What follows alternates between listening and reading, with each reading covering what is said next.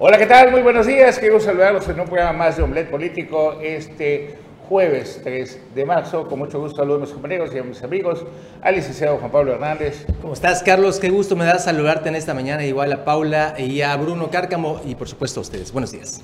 Paula González, buenos días. Hola, ¿qué tal? Muy buenos días a, a, todos mis compañeros de la mesa de acrílico. Un gusto acompañarles, un gusto estar con ustedes aquí en este jueves, viernes chiquito, 3 de marzo ya. Bien, y malo aquí la que echa el don Eso. Pichabel, ¿cómo estás? Carlos Malovkin Lakesh, ¿qué tal? Buen día. Eh, pues bienvenidos a, un, eh, a una emisión más de Omelet Político y pues movido que tenemos el jueves, precisamente como dices Paula, antes de la semana, pero parece que fuera, bueno, como ni lunes con sí. todo lo sucedido a, ayer. Sí. Eh, arrancamos, Carlos, con información de seguridad. Sí. Pues precisamente eh, una muy buena noticia, la administración de Marciano Sul, cumpliendo con lo que había dicho el gran cometido que eh, eh, Marciano Sul había prometido desde la campaña y, no, y más que prometido, he dicho que se tenía que poner manos a, a, la obra en materia de seguridad. Ayer detienen a 17 narcomenudistas en Tulum, precisamente en un operativo con los tres niveles de gobierno, de gobierno autoridades de Marina, eh, Ejército, Guardia Nacional, estatales y municipales, en un, en un operativo muy importante. Los detienen a estos presuntos narcomenudistas, como bien se les conoce eh, comúnmente, tiraderos, que, eh, la gente que tiraba en la zona costera del destino turístico. Eh, se le encontraron más de 500 envoltorios con sustancias de que, características de varias drogas ilegales. El director general de Seguridad Pública y Tránsito de Tulum, Óscar Alparicio, estuvo al tanto, estuvo liderando el momento. Y hasta aquí tenemos el, la información que, bueno, obviamente como está la línea de investigación abierta, hay muchos datos que no se pueden saber, pero fue de inteligencia, gracias a la inteligencia. Efectivamente, efectivamente, esto no fue un trabajo circunstancial de vamos a la playa y ya detectamos, no. Aquí hubo, una denun hubo denuncias de por medio de semanas atrás y los trabajos de inteligencia generaron precisamente el ubicar a estas 17 personas y fue que se logra la detención de las mismas con evidentemente estos estupefacientes. Es un buen golpe, un duro golpe a la denuncia ya. Cabe señalar que gran parte de la violencia que se está dando en todo el estado de Quintana Roo es debido al narcomenudeo. Y unos días antes, el presidente municipal del municipio de Tulum, Marciano Azul, estuvo en una reunión con este gobernadores en, en, el, en el C5, después estaban en el C5, y ahí se reunió este, don, don, Marciano. Y también, pues, una muy buena noticia para Tulum, pronto va a tener un C4. Uh -huh. Tú eres experto en eso, Bruno. Actualmente el municipio de Tulum tiene un C2. Un C2, eh, C4 ¿Qué solo. significa un C2, Bruno? Eh, de, de, las Cs son, van de 1 al 5 y van por... Eh, por poner, para ponerlo de alguna manera práctica y, y fácil, es eh, de acuerdo a la capacidad, mando eh, y tamaño y en, en, envergadura. En Quintana Roo tenemos un C5, que es el del norte, que es el encargado de velar por toda la seguridad. ¿Qué tan importante es un C5? Que solamente hay un C4, el que le sigue, en Chetumal, y es el encargado de ver por todo. Entonces, que tengamos eh, en Tulum, que Tulum vaya a tener un C4 es importantísimo. Por muchos años, muchísimos años, Quintana Roo solo pudo tener un centro con las cuatro Cs, un C4.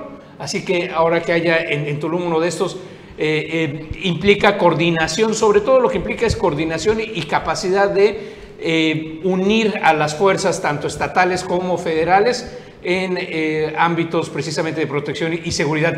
Y Carlos, cabe recalcar un punto muy importante de este operativo, vital, vital, fueron en tres puntos simultáneos y no hubo un solo disparo. No hubo ningún enfrentamiento, no hubo nada. Eso habla de la capacidad de inteligencia. Sí, Por ver. eso va a ser muy importante para el futuro de ver quién sea aliado de Marciano en las próximas elecciones. Todo indica que va a ser Maga Lezama, Ojalá que se cumplan los acuerdos, porque pues las fracturas internas que hay en todas las coaliciones, y de eso vamos a hablar en un ratito, ocasiona que lo que parece que ya está seguro, de plata a la boca, se caiga la sopa. Y Fíjate que fue impresionante también la, imagen que, que mostraron en el desarrollo turístico de que hemos avanzado por parte del gobierno del Estado. Si lo podemos ver, la nota. La nota este, que tenemos de la recuperación turística que ha tenido el destino y la reunión, y la reunión, esa la hicieron nuestros compañeros de, de Cancún, la podemos ver,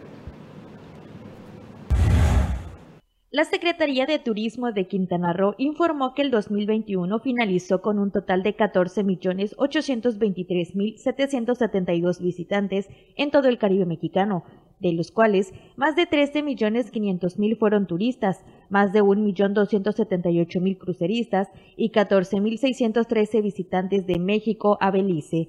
En materia de cruceros se concluyó con un total de 1.278.852 y el arribo de 353 cruceros en Cozumel y 184 en el puerto de Costa Maya. En Majagual 537 embarcaciones, tomando en cuenta que la actividad de este mercado inició en junio con la llegada del primer crucero a Cozumel. Durante el año pasado, Quintana Roo recuperó más del 80% de la afluencia turística registrada antes de la pandemia, reportando una afluencia de 13.530.307 turistas, y una derrama económica de 10.806 millones de dólares en todos los destinos del Estado. Además, se contemplaron 1.200 centros de hospedaje y 118.772 habitaciones. En estos últimos días se encuentran en el destino más de 349.282 turistas, un aproximado de 277 llegadas de vuelos, de los cuales 83 son nacionales y 194 internacionales, con un promedio de más de 500 operaciones aéreas al día.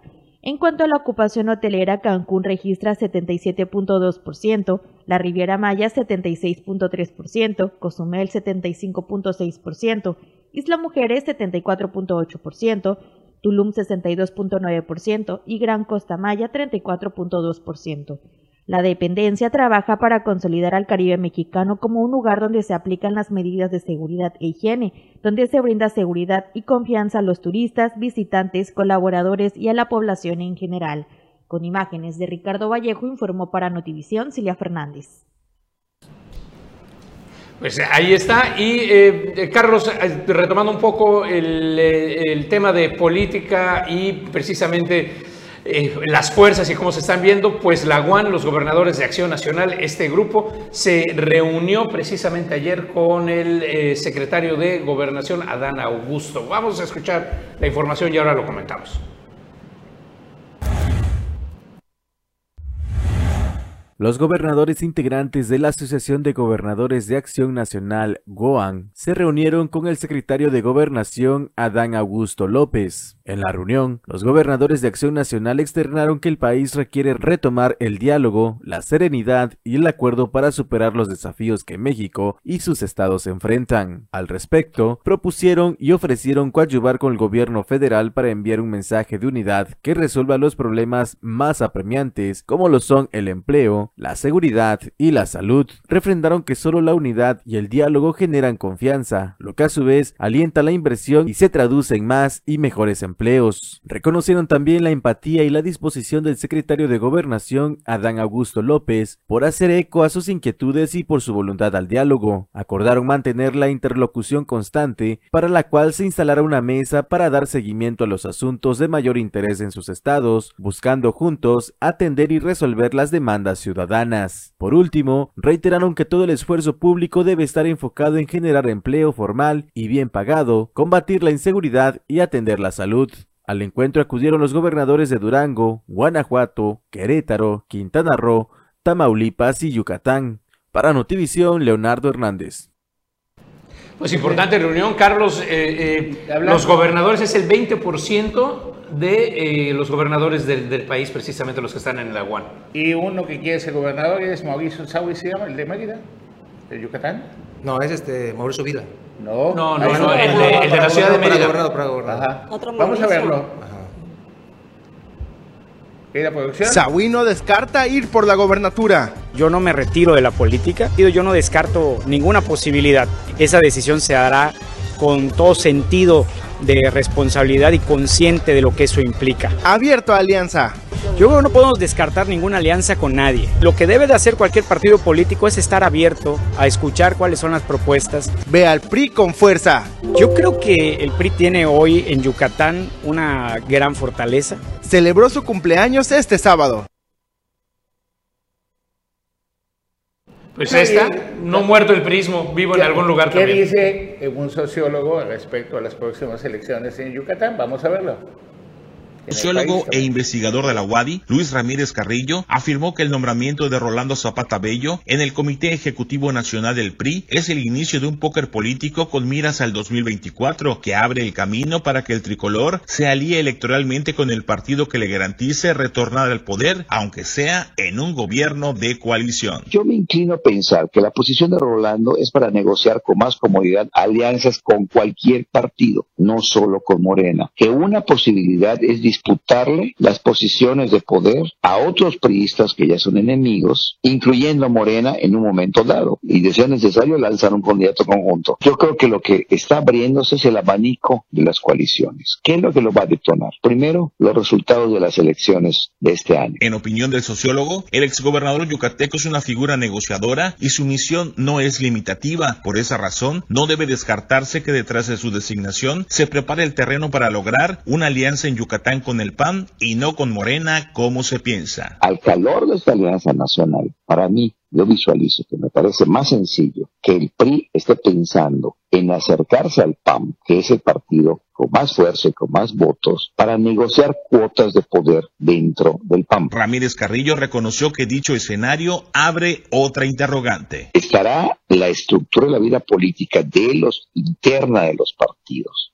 preparada como para flexibilizar su ideología y asumir que pueden votar en coalición a un expriista? Esa es la pregunta, es decir, la cultura política partidista del votante estará preparada como para aceptar esta votación, entender la naturaleza de una coalición y votar por ella. El investigador universitario afirmó que si hoy fueran las elecciones, el PRI perdería más espacios si compite en una alianza opositora con Morena. Oye, Oye, ¿qué Carlos, creen? Oye, hablando de este tema de, de Yucatán, que es, es un caso completamente pues diferente a lo que pasó en Quintana Roo, ¿no? En Yucatán realmente eh, precisamente los priistas y los panistas no están peleados, hacen diferentes estrategias políticas. O sea, no hay, no hay tanta esa división como en el caso de Quintana Roo. Entonces, suena bien, como está pasando a nivel nacional, la alianza PAN-PRI. Muy bien, claro. Y fíjate que las priistas y priistas que ya no tuvieron espacio en Morena, pues dijeron, pues si Morena y el verde pues es lo mismo, pues vámonos a, al verde ecologista, que es donde les están abriendo espacio. Una de ellas es la ex candidata a la presidencia municipal de Otompe Blanco y diputada federal por Quintana Roo, Arlet Molgora Glover. Ayer, como- local, ayer tuvo Juan Pablo Hernández, César y todo, bueno, parte del equipo de Omelet Político y Canal 10 sobre todo, en el evento. Nos están mandando un corte, regresando, pero también no crean que se nos olvidó el súper educado rector de la Universidad de Quintana Roo, le dijo pendejos a los reporteros y Pobres.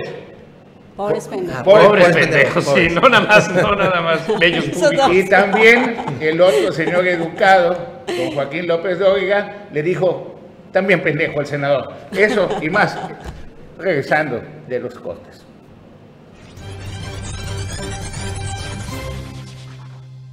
Pues ya estamos de regreso aquí en Omelet Político y quien se integra a la mesa justo para los temas más candentes y lo que sigue del análisis de la política, el profesor de la información, Anuar Buenos Miguel. días, ¿Qué tal? pobres televidentes.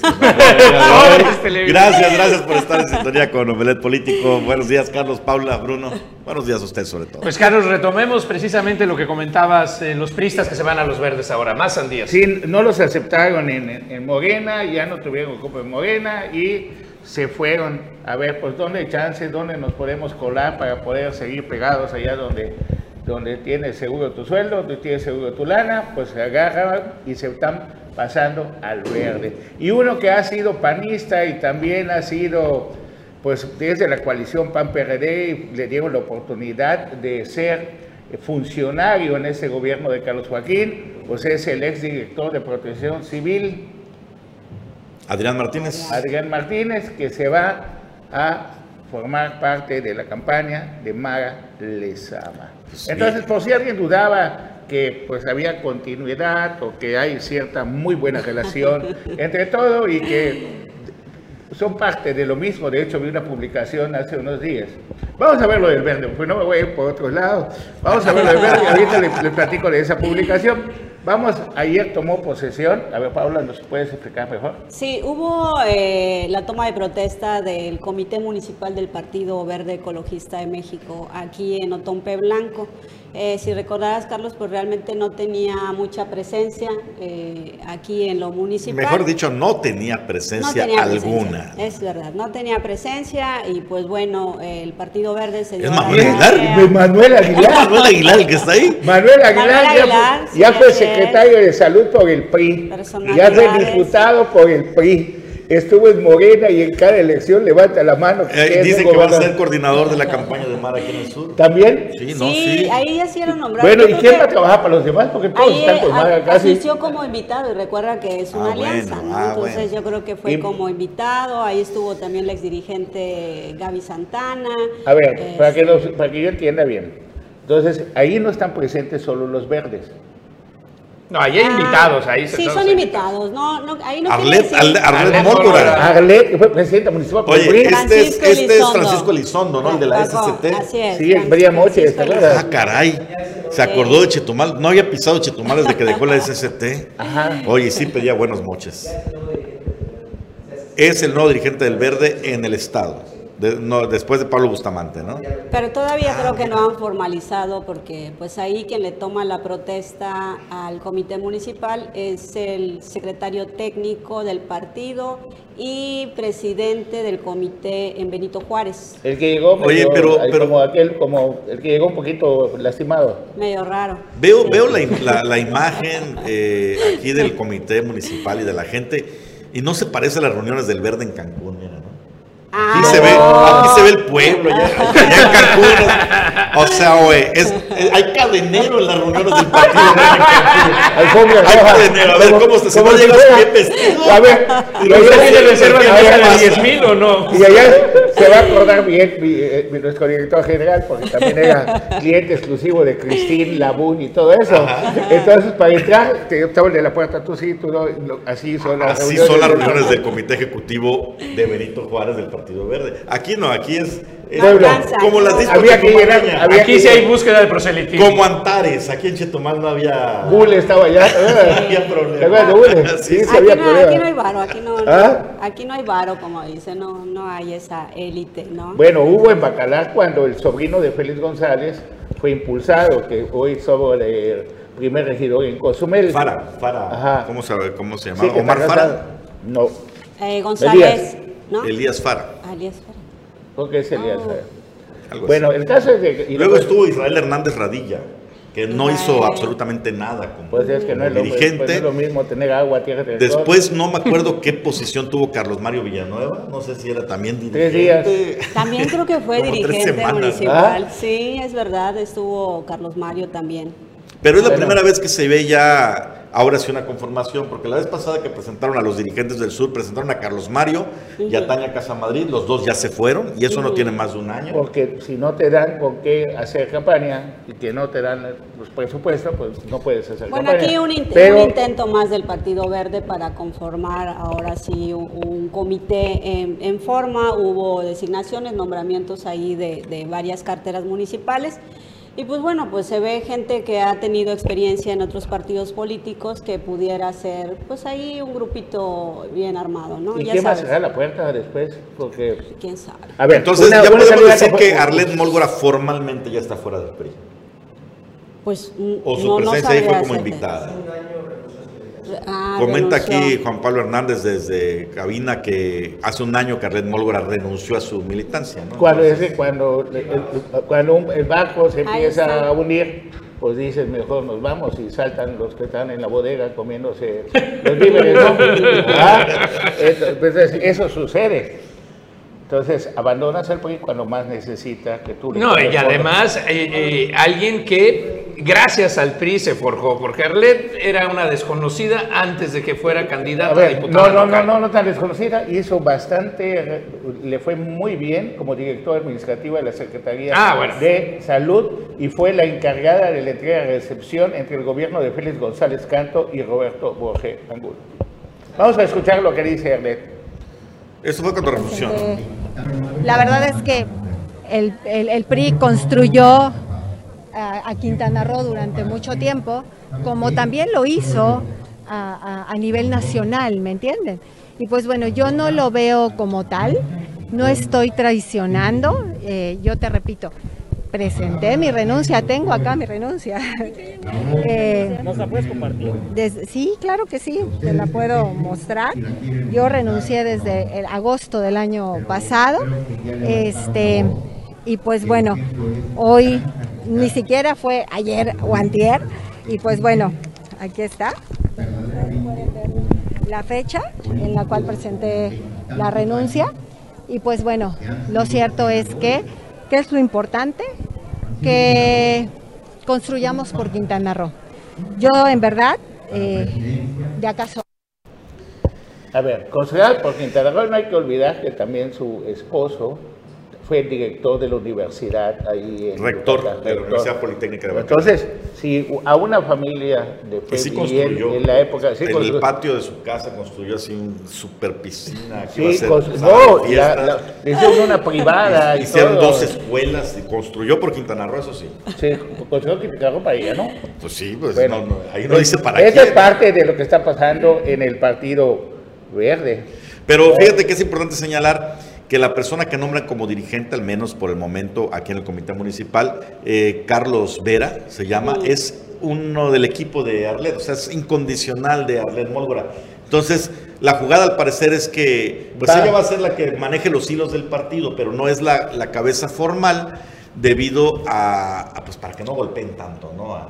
Es que, recientemente hizo campaña para la federal con José Alberto, ¿no? Entonces yo creo que ahí y, sí fue el año pasado, ¿no? Que ayer que vi que algunos estaban diciendo, Arlet, mira que es una traidora, me fui de inmediato al Facebook de José Alberto, dije, seguramente ahorita ya le puso su carta, pero no encontré nada. No, al contrario, felicidades, ¿no? Ya ves ya son, todos lo mismo. ¿Ah?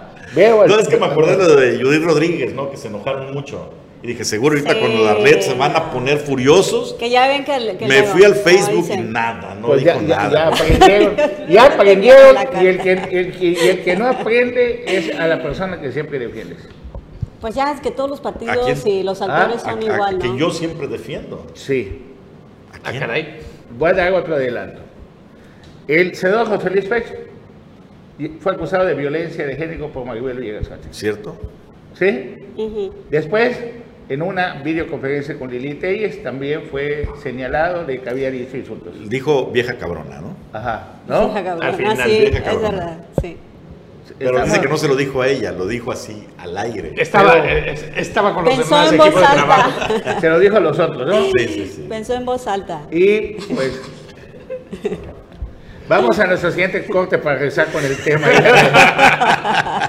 del senador, el supereducado, el rector de la universidad, el que debe ser un ejemplo de educación, el, el hombre bien portado, bien educado. Vamos al corte.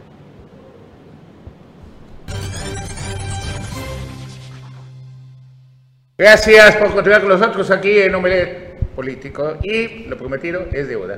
Vamos a ver primero qué le dijo López Dóriga a, de Radio Fórmula al... En su programa de radio, ¿eh? En su programa de radio a nivel nacional, ¿qué le dijo al senador supereducado José Luis Pedro?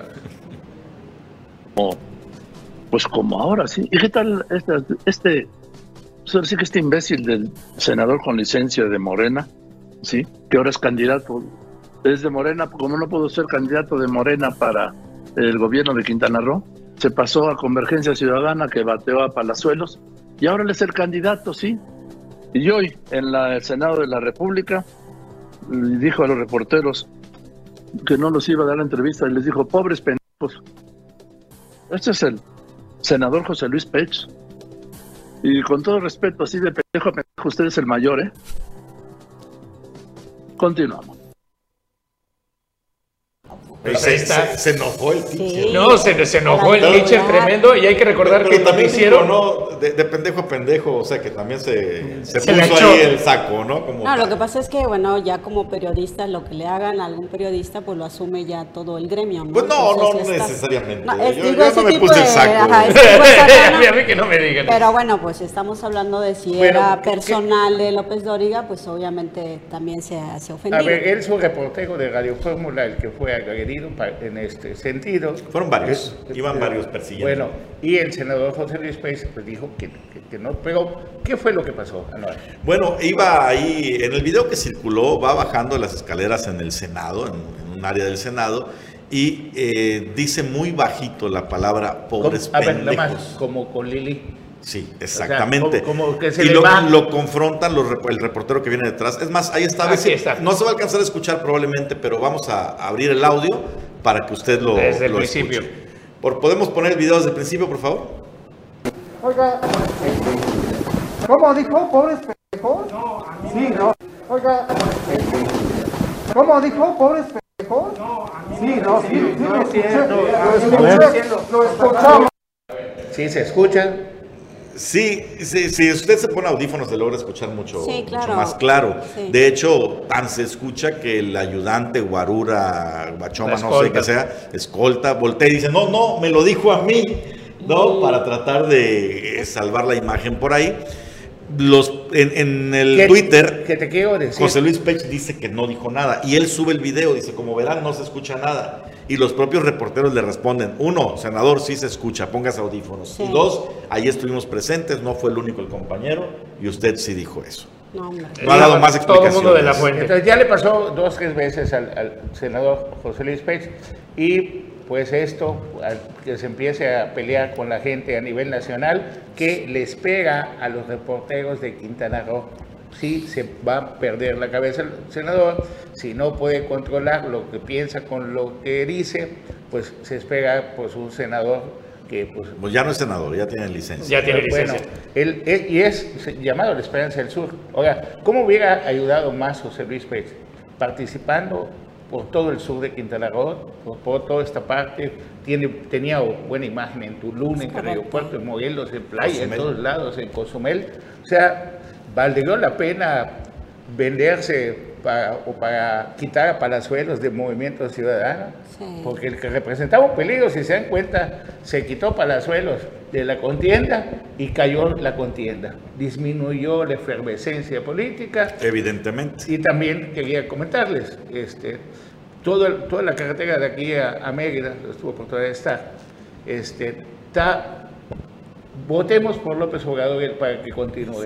Que siga. Que siga AMLO. Que siga. Entonces, Sí. eso no es una violación a la Sí, ley electoral. claro, pero no eso. saben quién es. Es delito Ah, electoral. No saben quién es. No Dice saben- el INE que no, no hay nadie- responsable. No hay responsable. Bueno, no están Pero- buscando el responsable, pero nadie dice que es Pero responsable. lo mismo pasó en Guerrero, ¿te acuerdas que un tráiler se robaron los estudiantes? Sí. ¿Ah? Y nadie supo qué pasó. No hay chofer, no hay delito. Por cierto, nos solidar- solidarizamos contigo por el daño a 3.600.000 alumnos que ocasiona que se quite el apoyo a las escuelas de tiempo completo. Te voy a decir una cosa. Con una inversión va a ser de 5.000 impopular. Va a ser impopular mi opinión y dentro de mi propio gremio habrá quienes no estén de acuerdo conmigo. Pero su- usted es el, el mejor, el más... El no, más no, no, ni el mejor opinar. ni el más preparado, pero como docente te digo, no se le va a extrañar el programa de tiempos completos. Está Mira. bien. No funcionó nunca de la manera adecuada. Los que son padres de familia y los Sí. que son maestros que vivieron el programa, de lo que vendieron a lo que ofrecieron, había una distancia enorme. Sí, quizás aquí en lo local no haya funcionado, Anuar. Fíjate que, que yo tengo eh, un familiar cercano, mi hermanito fue jefe de departamento del programa de escuelas de tiempo completo por varios años, desde que se creó. nivel estatal? A nivel estatal. Y la experiencia de él, un, un chavo joven, súper dinámico, inclusive lo querían jalar en su momento a la Ciudad de México porque daba muy buenos resultados precisamente en el tema operativo.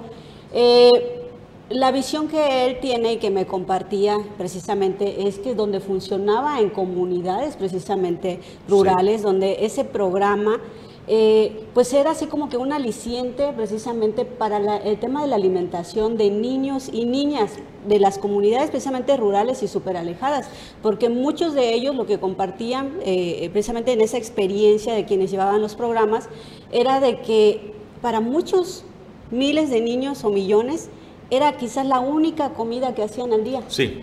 Sí, por la parte de la alimentación en, las comunidades rurales era cubierto también el horario precisamente en el que estaban en la escuela y no estaban solos en sus casas y demás. O sea, había muchísimos beneficios, quizás en lugares muy específicos, o quizás la visión aquí que tiene Anual eh, en Quintana Roo o quizás en la zona sur aquí del estado en particular no habrá funcionado porque no se hizo lo que realmente se prometió. Yo, me voy a donde está el grueso también de las escuelas, que es la zona urbana. Entonces, las zonas urbanas se dijo, se les va a dar un recurso a las escuelas para que contraten especialistas, que se les iba a dar música, informática y demás. Les daban una bicoca, o sea, vamos a decir, tomen 30 mil pesos y con eso resuelvan la comida, contraten los trabajadores. Lo que pasa es que nadie es profesor de cumbia. ¿Qué pasó después? ¿Qué pasó después? ¿Qué pasó después? Para cubrir ese horario, como no les alcanzaba para especialistas, le empezaron a pagar un bono a maestros en funciones, para que pero no eran los maestros titulares. Entonces, ¿qué iban? Pues a cuidar a los niños a que hagan la tarea de lo que les el maestro titular. Era una guardería. Bueno, Tanto así que la mayoría de los padres preferir por sus hijos a las 12. Ah, Mira, es que para muchos, porque estaba peleadísimo, yo lo, lo, veía aquí precisamente en la zona sur, estaba peleadísimo que entraran a una de esas escuelas precisamente por el, el horario ampliado, ¿no? Entonces, sí, lamentablemente mucha gente lo usaba precisamente, dices, bueno, pues no voy a pagar la escuela particular, teniendo para pagar una escuela particular, y peleaba a un cupo en la escuela de tiempo completo, quitando, quitando la oportunidad a gente que realmente lo necesita que esa es otra de las cosas. El programa en sí tiene muchos beneficios y funcionaba de, muy buena forma, quizás en otros lugares. Hay sus excepciones. Otro de los temas, eh, eh, inclusive, es de que, que yo veía en la zona urbana, hablemos aquí de Chetumal en específico, era de que, bueno, se agarraba la escuela en un programa de tiempo completo, pero eran escuelas que a veces funcionaban de los dos turnos. Y entonces, ¿qué hacías con, la, con, con, los niños precisamente que, que, iban en la tarde? Tenían que buscar escuelas lejos de sus casas para poder hacer. millones de pesos que, o sea, pero mira, ahí yo creo que, mira, lo, ¿Ah? que, lo, que, yo no estoy de acuerdo es de que se toman decisiones muy radicales en, el, presidente, de que dices de plano eliminar los programas y no ver los beneficios, a ver dónde está funcionando, qué es lo que puedo rescatar. Era un programa que venía desde Felipe Calderón, pero se potencializó con Enrique Peña Nieto. En eso estoy de acuerdo, Paula, porque, analizarlo y sacarlo porque no solo a los sirve. Niños, también favorecía a los, maestros. Como ya claro. doble plaza, era una posibilidad de ganar un extra. Sin embargo, este, tienes razón. Yo soy de los que considera que el programa no funcionó nunca como lo prometieron, eh, por experiencia propia, pero es cierto, es perfectible. Es, un, gobierno que dice estar eh, enfocado en, el beneficio social, pues lo ideal era que no destruyera, sino que construyera sobre lo que ya estaba. Sí, Pero es que en Cumbres no llega a eso. No, porque, realmente sí están siendo perjudicados muchos niños, millones de niños en el país, más los padres de familia, más maestros. Entonces, sí, ahora, tenemos nada más también el tema de la alimentación era compartido, ¿eh? la mayor parte lo daban los papás también. Tenían que pagar, creo que local, 20 pesos. En lo local, pero sí, en muchas zonas sí funcionaba. ¿Se acuerdan que vieron a la senadora Maribel Villegas acompañando a María Lezama? Sí. Pues, no creas que fue por amor, nada más. Nada es por amor. El día de ayer presentó su renuncia a la senadora y su licencia. Su licencia y viene con una nueva encomienda directo de la federación. Órale y dijo que lo hará. A ver, ¿tenemos audio? Senadores y senadoras de la República, presento hoy mi licencia como senadora de la República para trabajar en el proyecto más grande de mi vida, la construcción de un mejor Quintana Roo. Hoy me subo al proyecto ganador de Quintana Roo, me sumo al llamado del presidente Andrés Manuel López Obrador y me sumo al llamado de mi partido Morena porque se nos convoca a todos y a todas para la consolidación de la cuarta transformación. Seguiré defendiendo el proyecto que nos dio voz y que nos abrió las puertas de la esperanza. El proyecto en donde militamos millones de mexicanos, porque sabemos que solo trabajando unidos sacaremos a México adelante. Seguiré firme defendiendo los 11 municipios de Quintana Roo. Pronto anunciaré mi rumbo político y convoco desde esta tribuna a todos y cada uno de los quintanarruenses a cerrar filas en torno a un solo proyecto. Muchas gracias, compañeros senadores. Ha sido para mí un verdadero honor aprender todos los días de ustedes. Que quede claro, seguiré firme en defensa de Quintana Roo. Es cuanto, Presidenta. Gracias.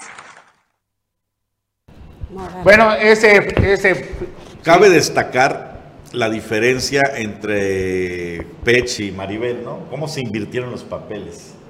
La combativa, la guerrillera. La, que se iba a salir del partido. La que estuvo a punto así, la que, ¿cómo le dijeron que estaba pateando la puerta del partido? Del. Sale con un discurso institucional diciendo vamos a construir el proyecto de la 4T en Quintana Roo. El institucional, el que defendía al presidente, se va con una entrevista incendiaria en el Universal. Y aparte de eso, en esta mesa, lo estamos buscando y lo, lo, vamos a pasar en los próximos días, cuando le decimos, bueno, ¿y por qué Morena se une al Partido Verde con tan mala fama el Partido Verde? Y nos dijo, eh, a veces hay que darle un besito al diablo para poder salir adelante. O sea, cinco diputados del Partido Verde federales se pasaron a Morena para darle la mayoría y poder aprobar lo que quería el presidente. Uno de ellos es el dirigente estatal, Francisco Elizondo, de facto. Entonces, estatal después pasó un año y vemos que el Verde creció más pegado con Morena. Y yo, aquí el senador, ya hicieron el amor con el Verde, ya no solo fue un besito, ¿qué onda, no? Y ella, aquí, aquí lo tuvimos al senador y pues cambió, pegó ahí memoria y nos dijo en esta mesa también, no, no en esta mesa, en una entrevista que el partido había caído en manos ajenas, es decir, que el verde controlaba todo. Pues si no, hace dos años usted decía que había que darle un besito, pues del besito hubo química entre los dos, hubo pasión y de ahí se echó a perder. Ahora, ahora, Carlos, el equipo del senador Pech debe de, o sea, tendría que estar ya con todas las luces rojas prendidas y demás, porque pelearse con Morena, ya de por sí es un tema electoral tremendo, una fuerza política gigantesca en el país, y luego pelearte con los medios, pues ¿para dónde se va a hacer el senador? ¿A qué, a qué, a qué bando te Pero el senador no es inocente ni nada en este, en este sentido. El senador le hizo el favor más grande a Morena en Quintana Roo. Le eliminó, le quitó desactivó algo, que, algo que representaba un peligro y eso tuvo que tener una negociación que después salió la publicación de su hijo, que la estafa maestra, que... Oye, y empiezan a sacarla ahorita así como barrepiés.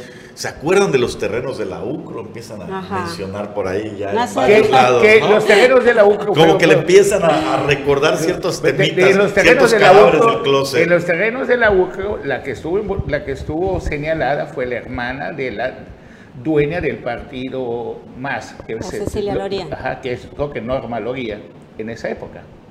Acuérdense que ella era una de las personas que estuvo involucrada en eso que pasó de Toulouse, magistrada. Son temas que, que, pasan. Vámonos a nuestro... ¿Qué pasa? ¿Ah? ¿Qué pasan y que no se olvidan? Que no se olvidan. No, vamos a un corte, regresamos aquí en Oble.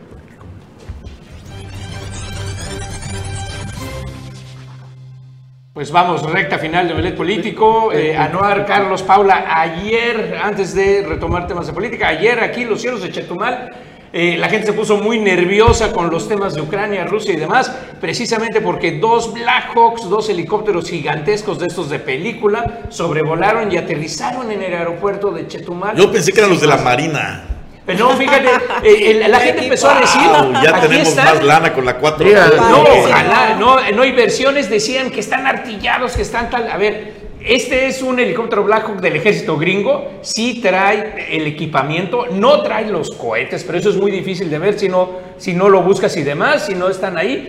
Son dos helicópteros de, este, eh, eh, estadounidenses del ejército con capacidad bélica muy importante, sí, pero no vinieron a eso, son eh, oficiales que precisamente como dimos a conocer aquí el tema de la reunión que hubo hace algunas semanas, ya un poco más de un mes, para organizar los ejercicios en conjunto y cooperación del Trade Winds 2022, unos ejercicios que México es anfitrión, Quintana Roo específicamente es donde se van a llevar a cabo, presencia 23 países. Este es el Comando Sur de Estados Unidos, llegando a la capital, poniendo los dos Blackhawks, que bueno, en estos tiempos y en estos momentos pues sí es como para pensarlos dos veces. ¿Tiene, ¿Qué sucede? ¿Tiene alguno de estos, de estos este, pues, helicópteros tan famosísimos? Porque han, salido, han sido hasta protagonistas de películas, ¿no? sí, claro. Este, The Black Hawk Down, aquella. Sí. Eh, ¿Tiene el ejército mexicano alguno, aunque sea, de esos donados? Sí, sí, de, de estos, de estos, ¿De esos de estos- sí, de estos tenemos 12 Blackhawks entre Marina y Guardia Nacional, o sea, lo que era la Policía Federal Preventiva tenía tres, se cayó uno,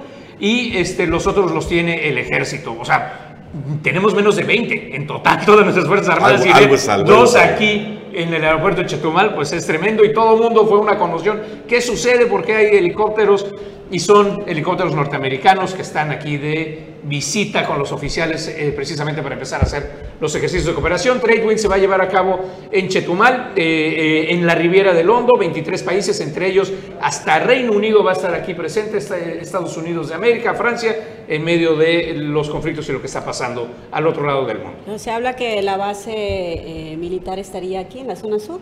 O No, bueno, mira, son, van a, es que estos son del ejército, eso, eso es lo, lo- extraño, que son. Aviones del ejército que traían oficiales para ver ejercicios navales de la Armada, van a hacer ejercicios, son ejercicios navales, por eso... Hombre, no, no sé en qué consistan plenamente esos ejercicios, los trade winds eh, tan famosos, pero debieran aprovechar las autoridades, los que somos de Chetumal de hace muchos años, ¿te acordarás de aquella semana de la aviación que hacían, Paula, Carlos? Sí, sí. Con militares de, de Inglaterra que venían ahí de Belice con los famosos Harrier, la- el sonido, los ¿no? helicópteros, La- la- pero era, era cada año, se hacía este evento, una semana El de la acercamiento. aviación, y justamente el día cumbre era cuando llegaban los Harrier, los, los, los aviones caza de las Fuerzas Armadas de Bueno, Inglaterra, padrísimo. ¿no? El- el- nuestro su amigo que se nos adelantó fue creador del Aguio Show en Cozumel y después ya no recibió el apoyo de las autoridades estatales, municipales y pues, es, y pues se, también se acabó ese espectáculo también que fue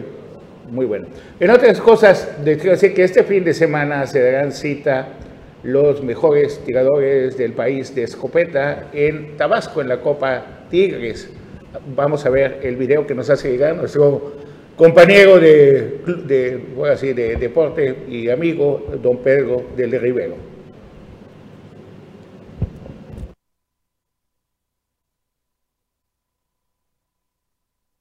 Ok, bueno, pues esto va a ser en Tabasco este fin de semana. Van a estar presentes varios clubes y miembros de los clubes del, del país, así que va a estar interesante. 200 discos en recorrido de casa. Carlos, tú que eres aficionado, eh, coméntanos, ¿vas en la selva? ¿En dónde? ¿Y salen los discos de repente? Sí. ¿O, o en las estaciones te avisan? En cada posición de, de- tú vas caminando y sale como si fuera un pato, como si fuera una paloma, como si fuera un conejo brincando, como si fuera todo eso. Entonces es maravilloso porque conoces a gente, va a estar allá pues las autoridades de Tabasco, ahí hay apoyo por parte de las autoridades de Tabasco en lo que se respecta al tiro y muchas veces llega el gobernador de Tabasco a saludar a los turistas que, que llegan a esta, a esta competencia. Qué padre. ¿Ah? Bueno, pues va a estar interesante.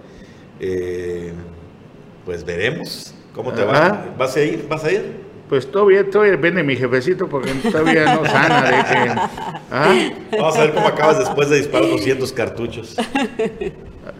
Lo, lo vamos a tener este, en, en, en video para que vean qué, qué bonito es. Y por otra parte, el, en mayo Ahí está, 21... mira, practicando para la competencia. Bueno, esa es, esa es otra modalidad, esa es skit. Esas no son, son dos discos que salen, ¿no? De, de la máquina alta a la máquina baja. Bueno, les quiero comentar que nuestros amigos de primer mestizaje pudieron filmar a los sábalos que se acercan a la orilla del muelle. Es un espectáculo bien bonito. Y ya, ya los sábalos, mira, estamos pegaditos al muelle. Son animales de más de un metro y llegan a pesar aquí hasta 150 libras. Pero que no lo saquen. Bueno, ya Por sacaron eso- uno, ¿te acuerdas? Que causó mucha polémica. Sacó- causó mucha polémica. Entonces, si nosotros los cuidamos, ya no los pescamos, en torneos de pesca ya no capturamos los sábalos, es release, aclaro. Que no es el mejor para comer tampoco. No, tampoco lo hacen en empanadas, en mini y todo, pero es un espectáculo verlo, es un espectáculo pelear con él y después soltarlo, ¿no? Son los pues ahora sí que los reyes de plata de la bahía de Chetumal, estos sábados. Le agradecemos a Manuel Villanueva que nos comparta estas imágenes que fue a captar a la vida del muelle. Saludos a. Milicho. A Milicho. Y por otra parte, y la mujer da una buena noticia a todos los deportistas de pesca. Y miren, esta invitación para el 21 y 22 de mayo me parece, retoma su torneo de pesca y la mujeres es el mejor lugar para pescar. Mira cuánto de premio. Para el Marlin. 600 mil pesitos. ¿Ah? Pues ahí está.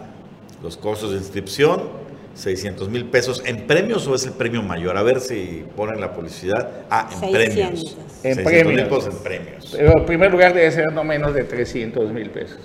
Y para esto llegan casi... ¿Y va a ser torneo de pesca abierto o Abierto. en específico? No, de marlin, de pez vela, de todo, Abierto. pero catch and release, guajo, kingfish, este, maravilloso torneo. Oye, y es- y, eh, digo, no soy pescador, pero eso del catch and release no pueden hacer trampa. ¿Cómo? Pues cuando, o sea, no llevas el, el espécimen hasta la playa, no tomas una foto nada más. No, lo listo. filmas, tienes que filmar el momento donde le quitas el anzuelo. Pero ahí no, no Lo importa el peso. No, cuenta por pieza. Por ejemplo, un marlin azul, 3 mil puntos por liberación. Si lo liberas sin subirlo al barco, 300 puntos más. Un marlin blanco, 2 mil puntos. No Un importa el vela, tamaño de- No, no, tú no tienes derecho a liberar uno por día. Ok, ok. Entonces, pues cuidamos que, pues, que sigamos teniendo peces de pico y que hay escasez de, de dorados, sobre todo. Entonces, se torna muy, muy importante la vida política. Hay un poquito de calma, porque pues que la segunda era electoral y todo, y solo estamos dedicados a ver los letreros, los espectaculares del presidente, que dice que... Y las todo- tropezadas Ah, que se dan los políticos y los aspirantes. Y pues, ¿quién la Cuando aquí- meten la pata. Yo insisto en que, pues, ellos no están peleados, ellos son amigos. José Luis Pech mandó un mensaje de que Movimiento Ciudadano y Morena son afines. ¿Dónde? ¿Cuándo? ¿Dónde? No, ahí está el ¿Cómo? peleo. Bueno, antes, antes que se O nos sea, vaya el tiempo. No, no estoy diciendo que no sea cierto. Estoy diciendo que es una. No, yo no creo tiene que fundamento, es una tontería. algunas personas de Morena son afines a Movimiento Ciudadano, en la cúpula, ¿no? O sea, Sí, es como dicen, no, yo, comparto los ideales ¿no? del presidente López Obrador. Pues todos, ahorita todos los partidos dicen, no, no, yo comparto los ideales. Los Oigan, y una, más y una noticia ¿Me puede importante. ayudar a leer esto, por favor, nada más? Por favor. Dice. José Luis Pech, MC y Morena van casi de la mano. Ahora resulta, ¿no? Con Enrique ¿Quién Alfaro lo- pateando ahí. ¿Quién lo publica? no. ¿Quién lo publica? Pues, Lo publica Publímetro, Ah, está. que pues es, me imagino que un diario, Publímetro, no- supongo de la Ciudad de México, pero es una tontería realmente, ¿no? Eh, incluso en sus discursos. O sea, no me dan- creyó cuando yo le dije eso. A ver, O sea, usted no me creyó. Yo te O sea, dije que es cierto lo que dijo. Lo que no- siento que no tiene fundamento es lo que está diciendo Pech. Y, Claro que él puede decir y- que no. y que puede diga- decir que MC es, es- es un bracito de morena si tú quieres, pero no es cierto. Tuvo más fundamento que diga, pues pendejo. Oigan, antes, antes de irnos, sismo fuerte en la Ciudad de México, más de 6 grados. Acaba de temblar. Claudia Sheinbaum está reportando que eh, van a dar recorridos, pero al menos en redes sociales nadie está, no hay videos de que se hayan caído edificios ni nada, pero 6 grados ya es considerable. Bueno, y también esto que sucedió en Ucrania con Rusia, le vino como anillo al dedo al presidente. Oye, sí. Ya dijo que pues, después de la pandemia no vamos a poder salir económicamente No, por la guerra. no, no solamente. Ya se tiene dejó de hablar de la pretexto casa. la casa. ya se dejó de hablar de la casa. Y de claro. todo, ¿sabes? Ya nos vamos, Marcial, por el amor de Dios. Muchísimas gracias a todos los que ven Omelet Político. Nos vemos, Hasta gracias, muy amables.